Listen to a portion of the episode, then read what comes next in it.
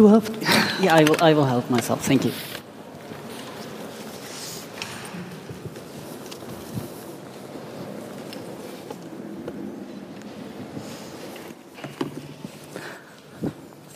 Hello, everybody. Um, glad to see you. My name is Uta Meier-Hahn. I'm a doctoral researcher at the Humboldt Institute for Internet and Society here in Berlin, and I'm also a former academic editor of the Internet Policy Review, which is the journal on online regulation and the organizer of this session. Um, last year, when we had the idea for this panel, we thought there was a story to be told. A story about how the Turkish government had increasingly tightened up the grip on the online public sphere during the last decade, and about how this was a tension with democratic principles such as freedom of information and freedom of expression. With the coup d'etat attempt last July, and with what followed, communication control has been exacerbated in Turkey. So this session became more topical than all of us would have liked. So we will proceed the following way. First, we will try to put internet control in some historical context that is important to know and understand the current situation. We will then explain and discuss the legal foundation for banning content and so on in Turkey. From there, we will turn to what censorship and governmental attempts to control online communication um, look like in practice. So, what, does it feel to be online in, in Turkey? And finally, we will explore the strategies of resistance.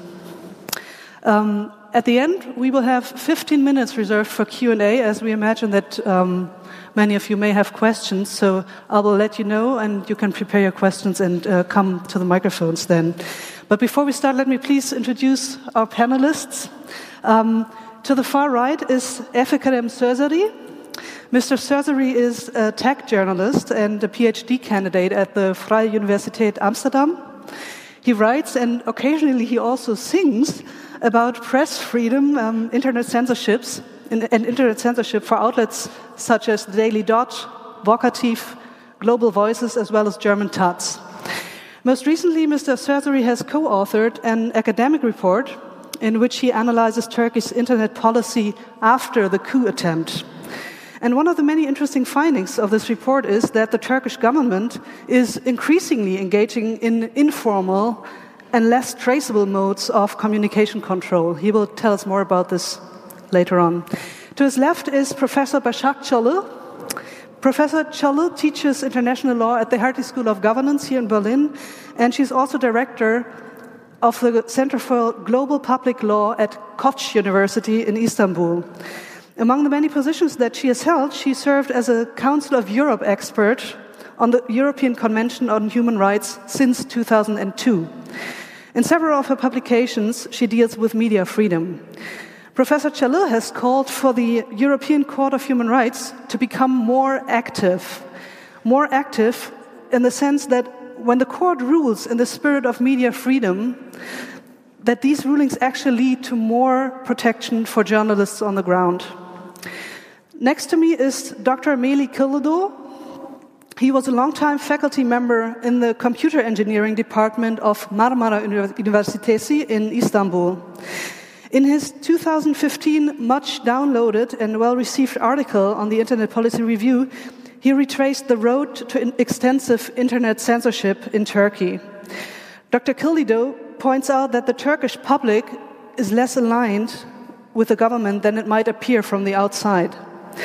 He himself signed the Academics for Peace petition, which led to the dismissal of close to 400 signatories from the university positions as of today, and including himself.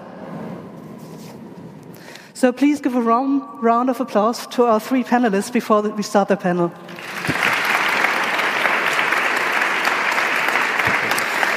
Melih, Let's start off with uh, some recent news. Many have heard that the Wikipedia has been blocked in Turkey um, for users in Turkey since the end of April. What do we know about this situation? Yes, uh, Wikipedia has been blocked since a few days in Turkey.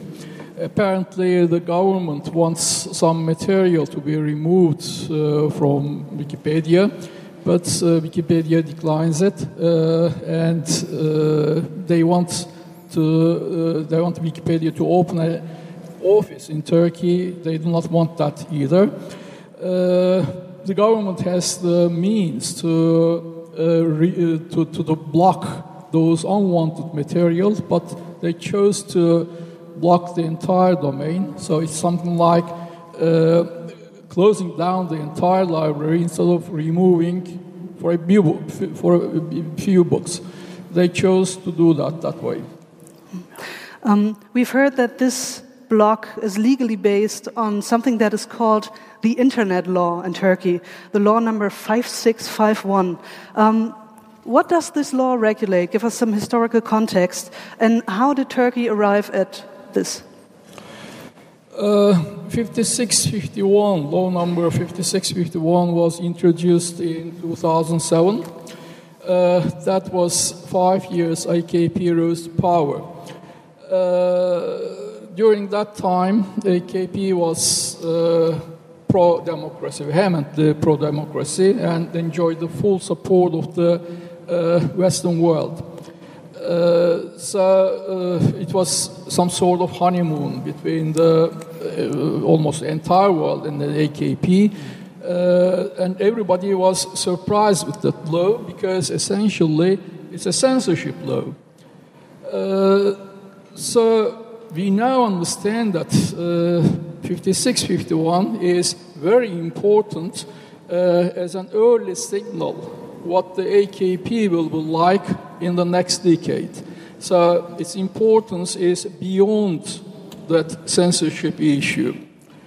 Uh, AKP, uh, what did the law uh, bring? Uh, it uh, had some, it took some uh, catalog crimes from the Turkish Penal Code, such as child abuse, prostitution, uh, incitement to uh, suicide and so on, uh, such things. but the child abuse was very important because it was used as an excuse to introduce the law. prior to the uh, law, just a few months before the uh, introduction of the law, Turkish press was flooded by the uh, child abuse stories on the net. That was something unusual because child abuse is a problem in Turkey, just like all over the world, maybe not more than average, but it's not a very big problem on the net. So now we understand that it has been used as an excuse to introduce the law. Uh, it was effective because the MPs, the opposition MPs, uh, did not want to get involved in such a uh, critical issue. Uh, 5651 brought some organizational differences. Uh, there was an organization, uh, public organization named TIB, Telekomünikasyon İletişim Başkanlığı, that is Presidency of Telecommunications, something like that. And it was uh, the main task of it was to, uh, for, uh, to, to, tap the telephones by the court order. By the uh, 5651, it became very powerful and it became the main mechanism for censorship and surveillance in the web. That was that time was the honeymoon co cooperation between the Gulen movement and the AKP, and the uh, TIB was filled with the Gülenis. We had uh, some amendments to 5651, and with each amendment, uh, the law became more and more draconian. In December 2013, there was a major corruption scandal implying uh, Erdogan, his family, and his cabinet ministers and uh, four of the cabinet ministers had to resign as a result of that scandal. The news was disseminated through the internet, and just after the, the scandal, a few weeks after that, the first amendment to 5651 came. Uh, it brought the uh, fast blocking of the website, uh, websites in four hours, with or without the court order. Another amendment came uh, in September 2014, just one month after uh, Erdogan rose to presidency uh, in uh, one, week, one month before. And uh, uh, another one came, sorry, sorry, just after the September amendments, the Constitutional Court overturned the amendments, some key amendments, some very important amendments. But AKP waited for some time. Uh, some key elements of the Constitutional Court, uh, the judges retired, and then they brought the same amendments with different wording again.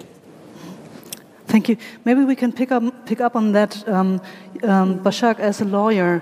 Um, you found this to be an interesting twist as well. What happened with the amendments? What's your assessment as a lawyer of how this changes the um, the legal process? I mean, as um, Melih was just talking about this, this, this is a very new law. It's 2007, and the, and the story of censorship is really uh, from 2007 until now, that this is the process that we're discovering uh, with this law. The the way that the law has been amended, and it has been amended so many times, uh, there are some very significant changes in 2014, 2015, and now with the state of emergency decrees, because Turkey is uh, currently under a state of emergency that has been extended uh, for another three months recently. Uh, what we've seen is that the logic of the law is censorship first, um, freedom of expression perhaps second this is the, the, the, way that the law operates is, is, is actually sort of instigates first blocking of internet sites very quickly in a very speedy way. Uh, there are quite a lot of powers that are vested in, in some of the governmental institutions to block things within four hours. Judges can block things within 24 hours. And then, after all of this blocking takes place, the idea is that the individuals, uh, the users, um, uh, will have to fight it back. So the logic of the law has reversed the way we, we tend to think about freedom of expression, where we will think that the expression is the principle and the exception under very sort of limited circumstances uh, would be some sort of a limitation. Uh, the Turkish story is upside down. So the law prioritizes censorship uh, at the expense of, uh, of expression. Um, so this has not been left uncriticized. Um, in the last couple of years, the European Court of Human Rights ruled against this law a couple of times. Um, maybe you can tell us briefly about the character that these cases had and about what the court objected to. So, yeah, I mean, there are a lot of players, uh, judicial players, uh, when we talk about internet censorship. a very important judicial player has been the European Court of Human Rights, the one that sits in Strasbourg, uh, the one that Germany is also uh, a member of, uh, as uh, I'm sure you all know. and another very important player has been the Turkish Constitutional Court. There have been four very important cases, very sort of principle uh, building cases, both from the European Court of Human Rights and from the Strasbourg Court. And these have happened in 2012, 2014, 2015. And a key message uh, from the European Court of Human Rights uh, to the Turkish uh, government and the Turkish parliament was about the quality of this law, that the law itself was not foreseeable. Uh, people who were able to express receive or impart information on the internet had no idea when they will be censored, under what kind of circumstances. Uh, and a huge issue, which I think this is what, how you started the conversation, has been the practice of complete banning of platforms. Uh, you may have heard the banning of uh, YouTube, uh, Twitter, uh, so wiki uh, uh, is, is another of, these things. The European Court of Human Rights will say, well, you cannot block a whole platform, you cannot block a whole place where people are receiving and imparting information. This is uh, not the kind of, the law in itself has to find a way out of this. The good news was also maybe um, in 2014, the Turkish Constitutional Court has also picked up this problem of a very disproportionate way of uh, limiting expression on the internet. So we have had uh, some, if you will, some good judgments, but from very, very high courts at the very top of the hierarchy in Turkey and in Strasbourg, uh, saying that there are some very serious problems, uh, both with this law and the way that it's applied uh, in the Turkish context. And so, what were the consequences of this ruling? That is, I mean, it's a very strong sign, a very strong signal also from the Turkish constitutional courts against this law and how it's been applied. There have not been any positive consequences as far as uh, we can tell as of today, but I stand to be corrected. Maybe things will improve uh, just after this conversation, right? We, we could hope for that. So the, the consequences. Uh, have not really come out. So the, the European Court of Human Rights is saying, well, you have to take a very good look at this law. The way that you've been amending the law is limiting the expression further and further and further, where the Strasbourg Court was saying you have to do exactly the opposite of what you've been doing uh, since 2007. This hasn't been met uh, with uh, a more freedom of expression friendly law. On the contrary, we have seen retrogressive measures. The law has become worse after this judgment, in particular uh, the one that was delivered in 2012.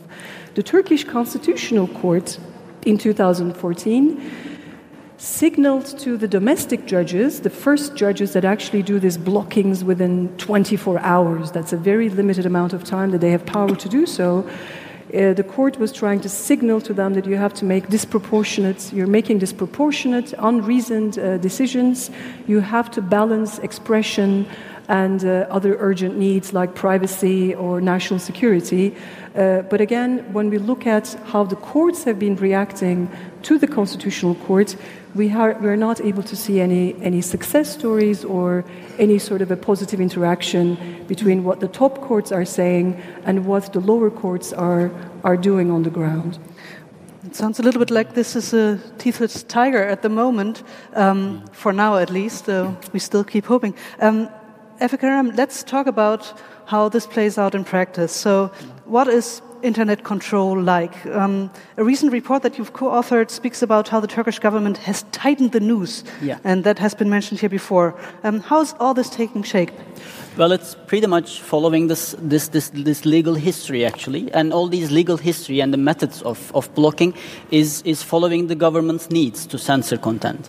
So when this law um, was introduced in 2000, 2007, a year after, uh, the government started to block content by the DNS blacklists.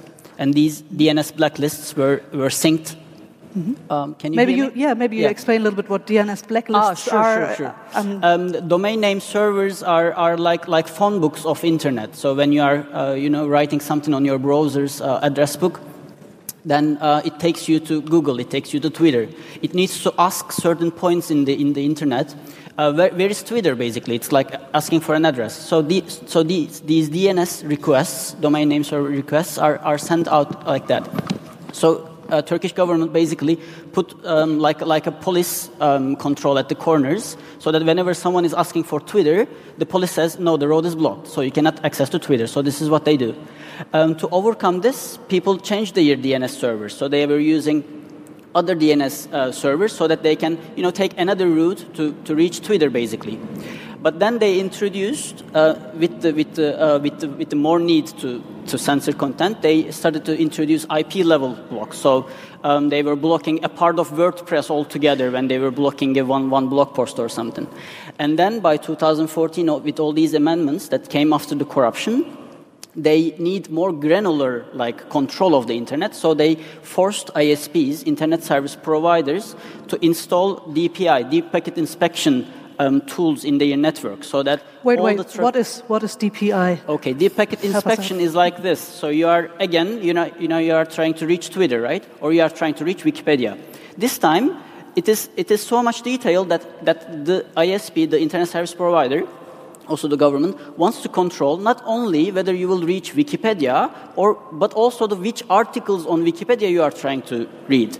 That's also one of the, the, the, great ways, the great concerns, if you look from both sides, concerns for privacy. This is um, if, for example, you try to you know, put the tabs on all the national uh, news outlets, internet news outlets out, out there, then you can provide you can make a profile of everyone who is reading which sources who is reading which articles and etc so this came after the corruption because this is when the government needed to blanket censor all the content about about um, corruption investigation basically. So they started to issue um, cancellation orders like banning orders by by uh, url addresses like news, news from this website, another two, two more news from this website. So this is more um, intrusive, more granular control over this.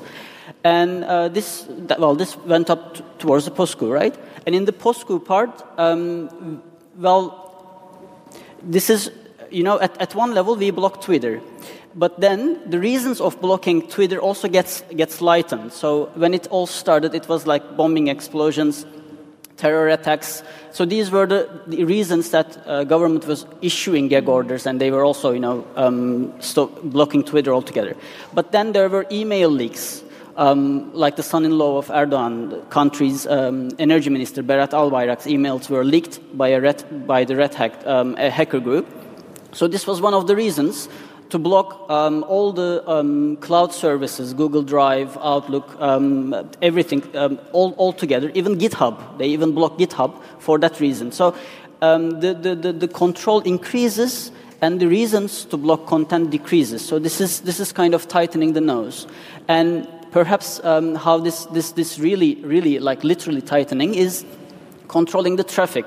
So instead of blocking Twitter um, right now, government is throttling traffic. So that means, like again, let's go with, with the same. Like you are all, all of you, going to Twitter, but then government puts a control at one corner and says that only there is only one line to Twitter. So not all of you cannot go. So you all wait there. There's a huge traffic to go to Twitter, and it takes about 20 minutes for you to see the tw Twitter page the, the home, home, home, the, your timeline, right? So this is how. So instead of blocking Twitter, and you know, then we have the hashtags of Turkey block Twitter again, that sort of thing. So instead of that, they are throttling it. So this is how the control is, is, is increasing. Okay, so, but as we know, the internet is usually being provided by internet service providers who are very yeah. often and most of the time private entities, private companies. And it's, uh, the internet works in a decentral way. So, how can the government throttle the traffic of everybody in Turkey. How is um, this even feasible? Unfortunately, it goes pretty much like the media um, ownership procedure. Um, there are certain licenses that, that these internet, provide, internet service providers have to have from the Turkish government. So if you are not playing with the game with the government, I mean, if you are not implementing the censorship orders, basically, your license to operate in Turkey can be cancelled. And there are, of, of course, all the business relationships, the the former publicly owned company, the Türk Telekom, the main um, state service provider, uh, was privatized, and it was privatized to a group that is close to Erdogan. So these sorts of relation, business relationships also, you know, build these kind of connections so that the, you know, ISPs are even willing to do that because they want to, you know, operate in Turkey and make profits. Basically, they are not, they are right companies. They are not there to, you know, fight for our rights. Mm. So you've been talking about the blocking of content specifically. You've been talking about throttling. Yeah. Uh, we've also heard stories about total blackouts. What's is there any truth in this? And how? How? I mean, a general question yeah. uh, from the outside also always is. How do we know about these measures? How do we uh, understand that these measures are taking place? You know, how, how, you, how do you, as a tech journalist, um, make sure that what you're reporting is actually yeah, right. There's a, there's, a, there's a great monitoring group in Turkey. It's called Turkey Blocks. And if you're interested about Turkey, please follow their work. Um, they put some probes, uh, like a small computers on every network, basically on every ISP, um, all around Turkey. So what these small computers do are they are like uh, sending requests to Twitter so everywhere. So in the end, they have, a, uh, they have the data of whether Twitter is, is accessible from Turkey, Twitter is accessible from this corner of Turkey, whether internet is accessible from this corner of Turkey. And what you refer are the regional, uh, regional blackouts, so they shut down internet on certain region of Turkey. Um, it's, a, it's related to the Kurdish conflict. Um, so they were uh, replacing the local, local elected of, of, of officials over there, uh, elected mayors. Um, and there were supposed to be they were expecting protests, and to prevent protests, this is also a way you know um, the, the, the, the, the intrusion, the, the, the interference with the connection increases with the um, with the reasons be becoming you know um, smaller and lighter and light, lighter. Okay. Um, Başak, maybe just briefly, you've already alluded to that earlier. Um, these different types of measures, what do they look like from a legal perspective? Is it all the same whether I block a specific piece of content or if I block a pl whole platform? What does this look like from your perspective? And then also following to that, to the people who are affected by the banning of content, um, there should be an appeal process. Maybe you can also talk about that a little bit. But first, what can you sort the situation legally? Is it all the same? So um, I guess by this time you've learned the name of the law or the number of the law. It's the 5651. so that's, there, a lot of answers to your questions are, are, are in this law. Uh, the, um, there are lots of ways of, of blocking uh, both the URL, URLs and also the domain names. There, there are possibilities provided for this uh, under different issues. So maybe started with the sort of the pornography and that sort of look more, more uh, sort of general concerns, but there are also specific provisions where you can block uh, websites or, or content on websites uh, on grounds of national security, uh, prevention of crime, uh, national order, and then there's a separate body uh, where you could block these things based on privacy concerns. So there are lots of exceptions yeah. as to how you would be blocking things, and there could be multiple routes to this. Um, for national security, for example, the government could initiate the process. The Prime Minister's yeah. office or any of the ministries could say, We have a concern with this particular uh, site, we'd like this to be blocked. And then that has to be followed through within four hours of an interim measure, that it will be quickly mm-hmm. done, and then this will come before a judge and the judge has to decide uh, sort of within uh, 24 to 48 hours on these things. So it quickly, it can, these things can very, very quickly happen. In terms of slowing down the internet or some of the other measures, uh, there's a huge debate within the Turkish legal community about whether these have actually any legal basis. So this law doesn't allow for these things to happen. The law is about blocking websites or blocking uh, sort of URLs, but not sort of the slowing down on the internet. So there, just to be clear, there's no Turkish law that says you can slow down the internet. It's not written down uh, anywhere. So, in terms of the appeal process, uh, when someone's um, website uh, or URL is blocked or their website is blocked, uh, what could they do? Um, the law operates on the principle that it will first get blocked, so you have to fight that back. So you cannot sort of have a time to have a discussion about whether it should or it shouldn't be. Uh, you have to appeal uh, to, uh, to a judge. Uh, and these, these judges are sort of single formation uh, judges. So they're not sort of a judicial appeal, but a single so judge. Explain that a little bit more. Single uh, formation judges. Single formation judge, right. So this is called a criminal peace justices. Uh, this is a particular judicial uh, arrangement that was brought, brought in uh, just a couple of years back. This is a very special judicial formation that only deals with this type of decisions, uh, for example, of blocking or unblocking of the internet. So this is just composed of one person, so not a panel, a single judge uh, will make this decision. And if they make the decision, you can appeal to the next judge. So you don't appeal up hierarchically, but you, uh, so if, if your internet was blocked, your URL was blocked by judge number one, you can appeal to judge number two. And they're at the same hierarchy, uh, which has been an, uh, an issue that has also been debated. So if judge number two agrees with judge number one, uh, that's it. You have, uh, you have actually uh, exhausted your remedies. Then you can go to the Turkish Constitutional Court uh, on grounds uh, of freedom of uh, expression, freedom to receive or impart information.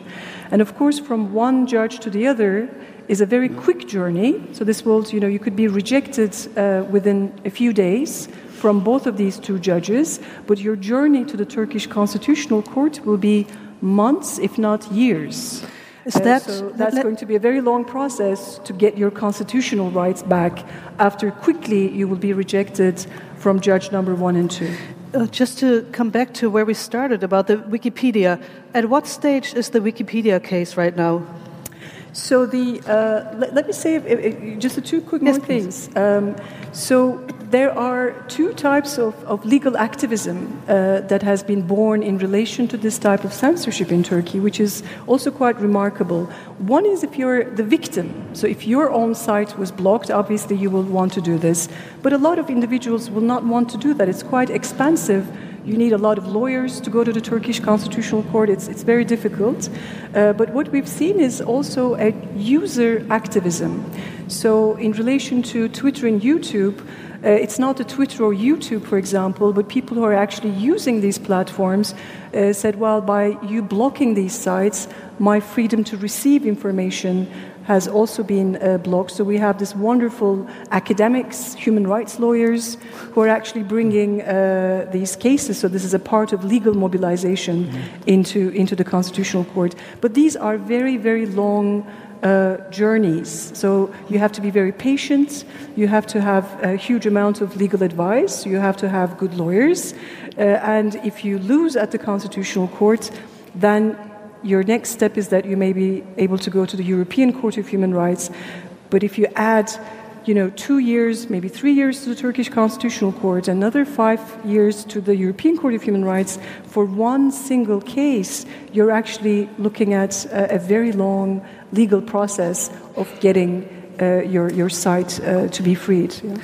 Um, before the session, you've uh, told me that there's basically an incredible amount of cases um, that the Turkish Constitutional Court is, um, well, has the duty to work its way through. Maybe you can just uh, give us that number, but then let's let us just briefly come back to where's the Wikipedia case up uh, at right now, just so. Oh yeah, the Wikipedia case. Yeah, but just yeah. briefly. I mean, we've yeah. heard that a quarter of the Turkish judiciary had been purged by now. A quarter.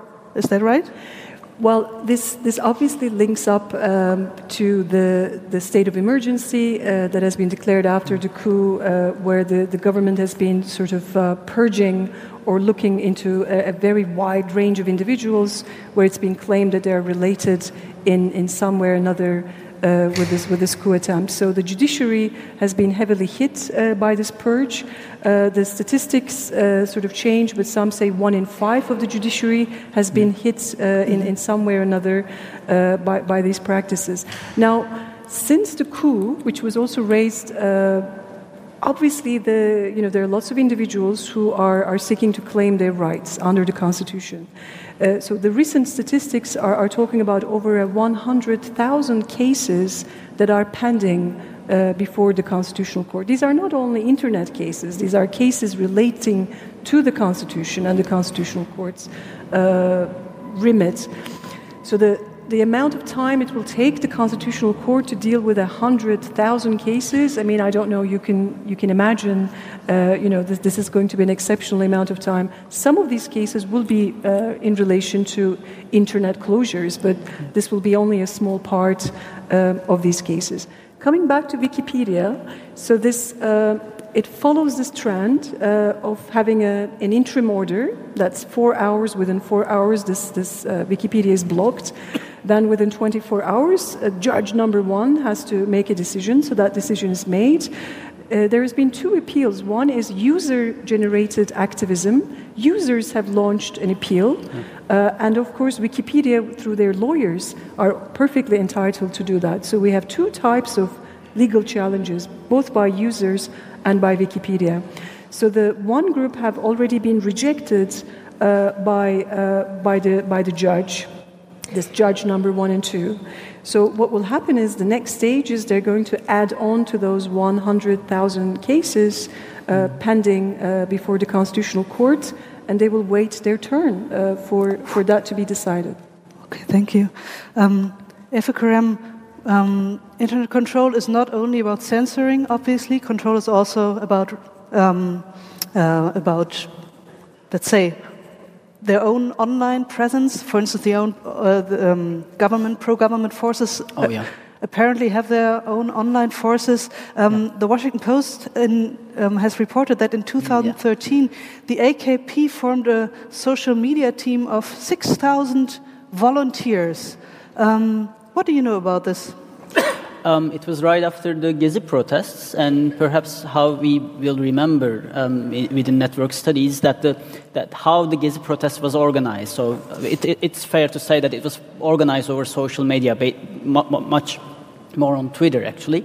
So it was it, it was instant and it was it was it was going viral. It was reaching everywhere, and um, well, perhaps more prominent users of Twitter or, or the group that is using more was on on on Gezi protests also. So they were using it.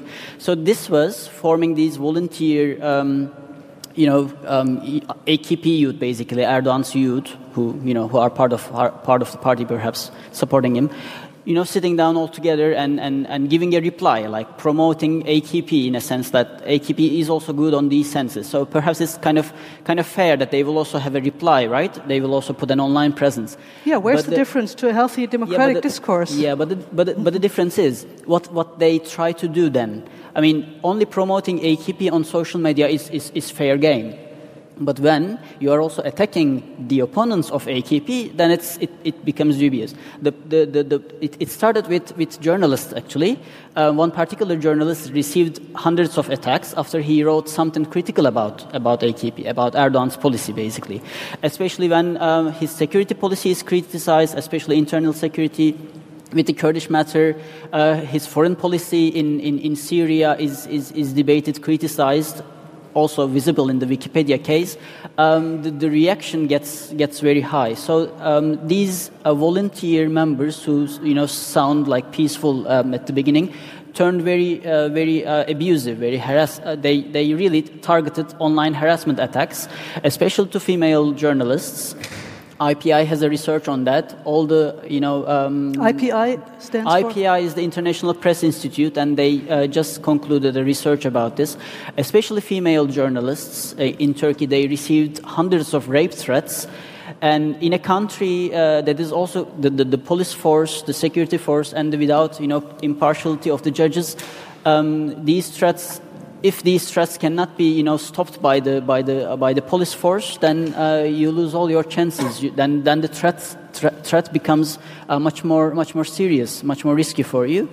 So they turned abusive. And um, they started their attacks also physically. They got organized uh, in one case last year uh, they organized and got together and uh, they kind of pelted stones at one of the uh, one of the um, uh, mainstream uh, newspapers in Turkey um, because of their reports. So we have this uh, the story about these people being volunteer volunteers on the one hand. On the other hand, you were saying that. Um, the leak you were talking about the leak in 2013 of governmental communication in the Erdogan family, and that there's a connection there. What is this it, about? It, it, it, then moved on. I mean, um, the, the, the, the, corruption doesn't stay on the, on the higher level, right? I mean, if, if, if, if a government is corrupt, then um, you also see it, see it on the branches too. So these, um, most of these people were also employed in municipalities, in local municipalities, so that, so that the system can, you know, uh, recover itself. So it will be, you know, um, going on and on. So these people have their financial sources as well, you know, employed by the municipality, making the propaganda of the government, and the government also then sends more money to, to the same municipality so that these people can be. So this is, this is kind of how, how, how this is done.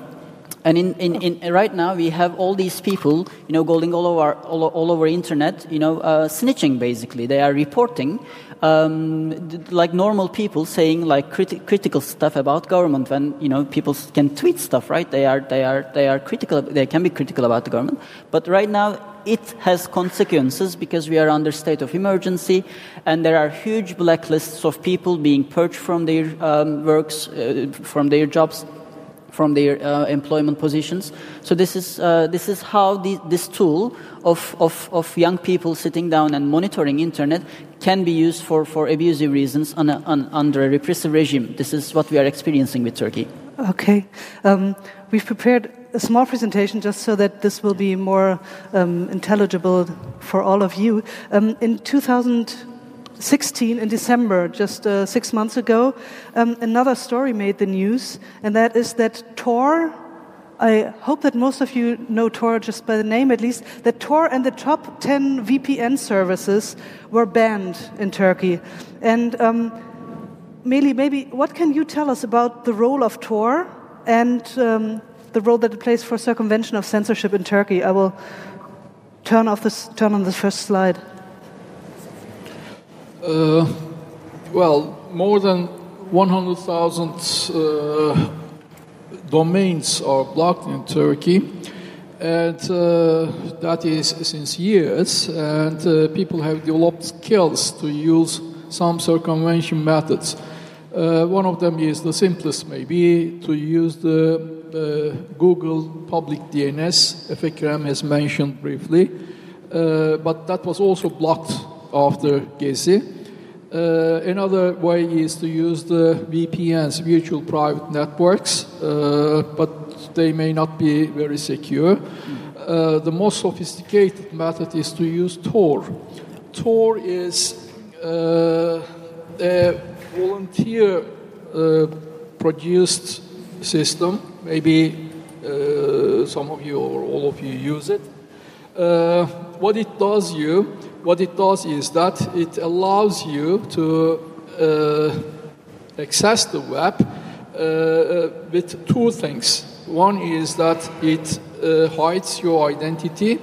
Uh, the second is that it encrypts your communication.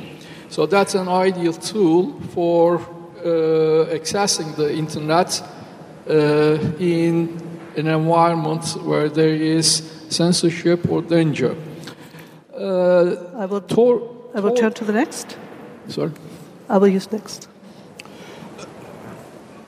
Uh, we know that uh, the government has issued, uh, uh or the BTK, that is the body uh, that has been uh, used for censorship and surveillance after TIB was demolished, was, was shut down uh, after the coup. BTK is now responsible for surveillance and censorship. It used to be the parent organization of the TIB, and BTK issued uh, order to the ISPs to use the uh, censorship mechanism for uh, the Tor and the VPNs, as Efe Kerem said. That's end of the year. And uh, the problem is that the BTK, the, the, those, are, those devices are uh, expensive devices, and 5651 uh, says that those devices must be paid and purchased by the ISPs. So the Melih, let me just, um, just to make sure that we are at the right spot. First, we see the, the increases of Tor usage in the past, and you are referring now to December last year, right? When the ISPs were mandated to install that, just to make sure that this is, becomes clear. There was a change in the end of last year. Okay. Yeah. Okay, uh, let's take from the beginning. No. Uh, sorry. Uh, that is the Tor usage. Uh, so you see a spike during the Gezi from almost zero to uh, 80,000. And then uh, we have uh, almost a straight line going with ups and downs. Uh, in 2017, we have bomb attacks at Istanbul football stadium. So we have a spike here too. And then uh, in 2017, we have some gradual decrease. That explains the results of that degree of the BTK. So some ISPs are now using the uh, blocking mechanisms. But the problem, as I've said, is that those devices are not cheap and the ISPs must pay for them. Uh, so apparently, some ISPs can do that, but some cannot, and we, we should have another one. And as a result, we have uh, such a figure.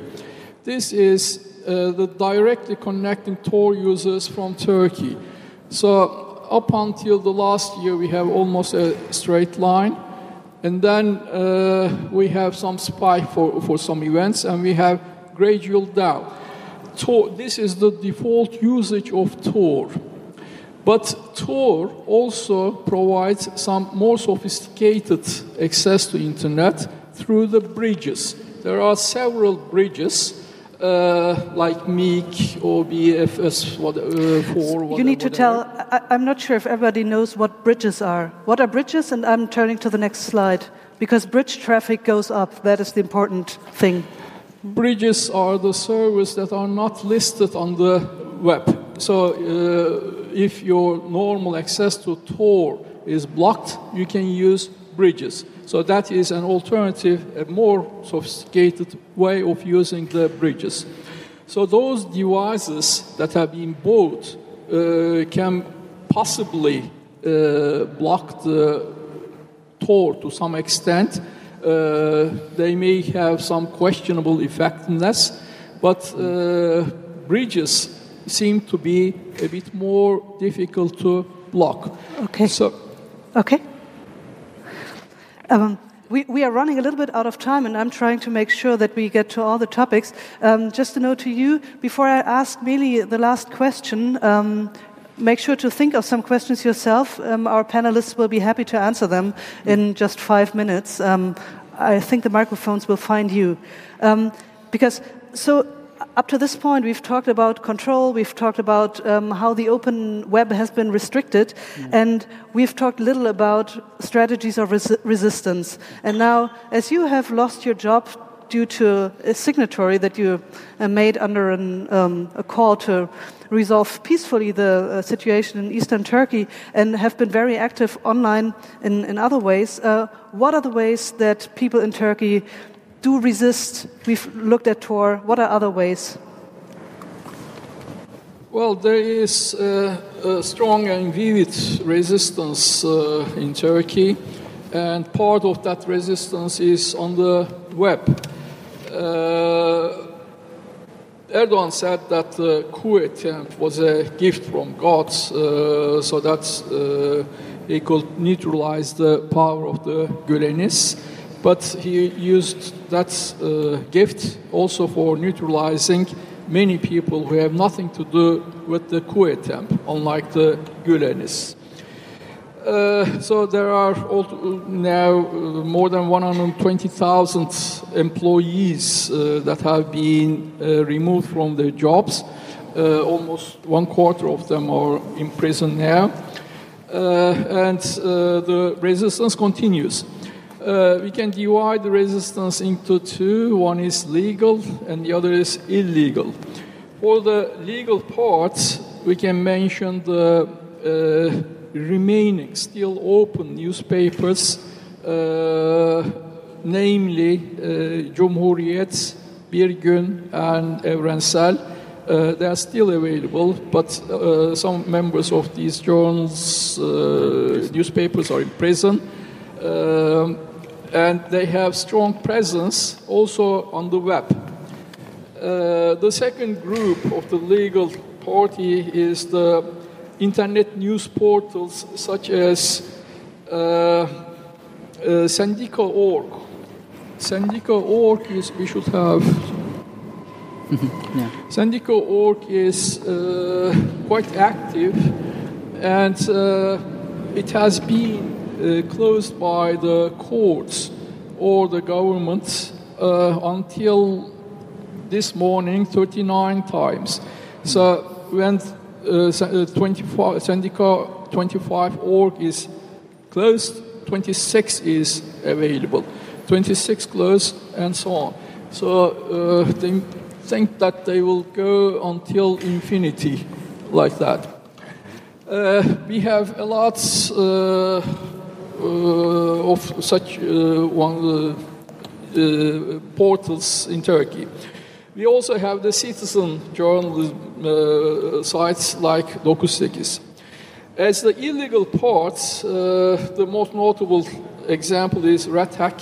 Uh, that is a left-wing group, hacker group. They are available. They are on the, uh, active since about two decades. And the most important action, the most recent action of, of them, is that they uh, uh, hacked Berat Albayrak's computer. And Who is that? sorry. Who is that? Berat Albayrak is the son-in-law of Erdogan, and he is the uh, energy minister currently.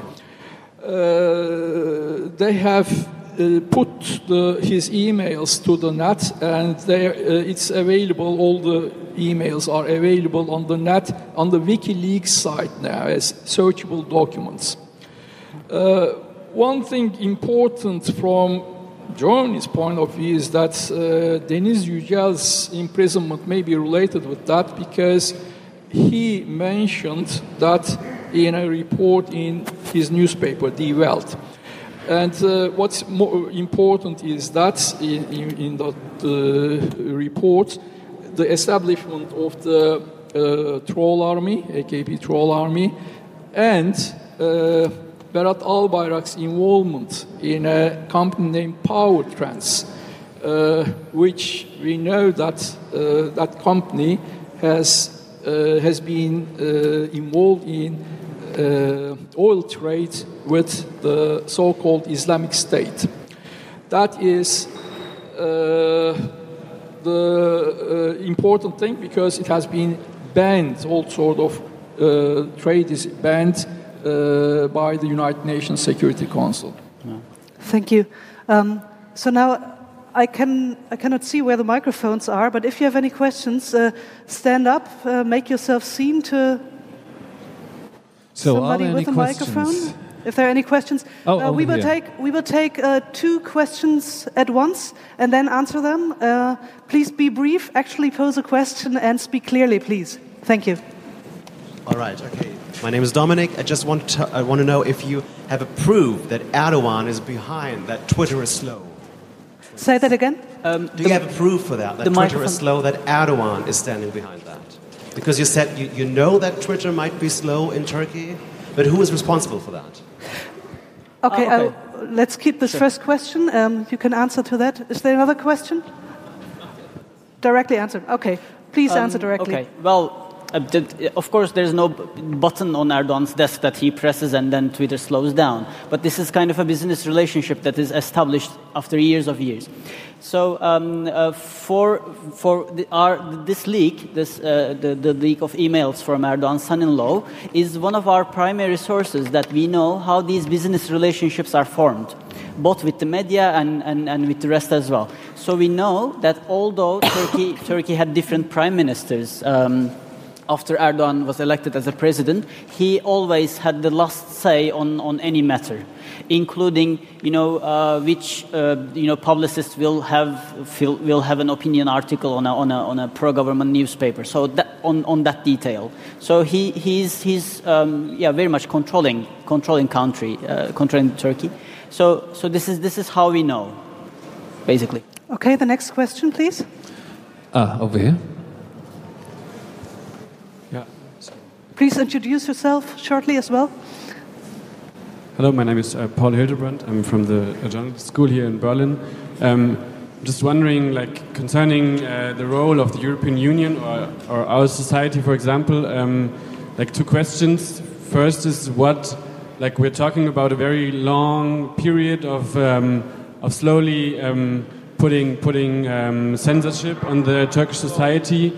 At what point, at what point of this um, of this of this time we could have done something the european union could have done something and the second question is now that we are at that point that so many like websites and and and, and possibilities to to communication are, are limited are, are, controlled what can we do right now what is what is what chances do we have to to help people in turkey or to change something there yeah. Thank you.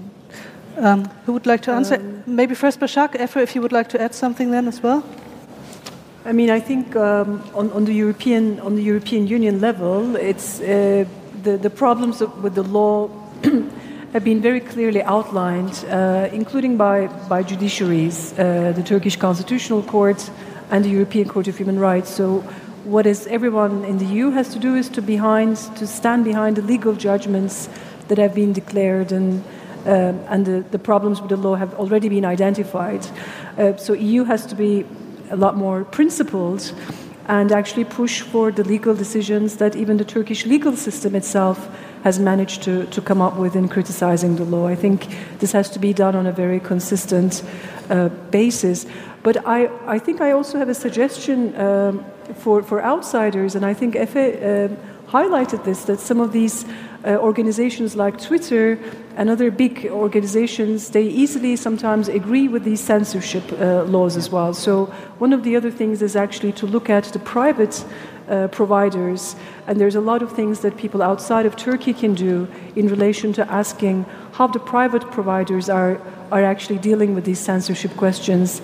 And, um, and I think this is another issue that uh, freedom of expression is not just there for uh, the states, but also for the corporations uh, to protect. And this is something that we're lacking uh, a concerted action to also look at uh, the corporate behavior behind censorship, I think.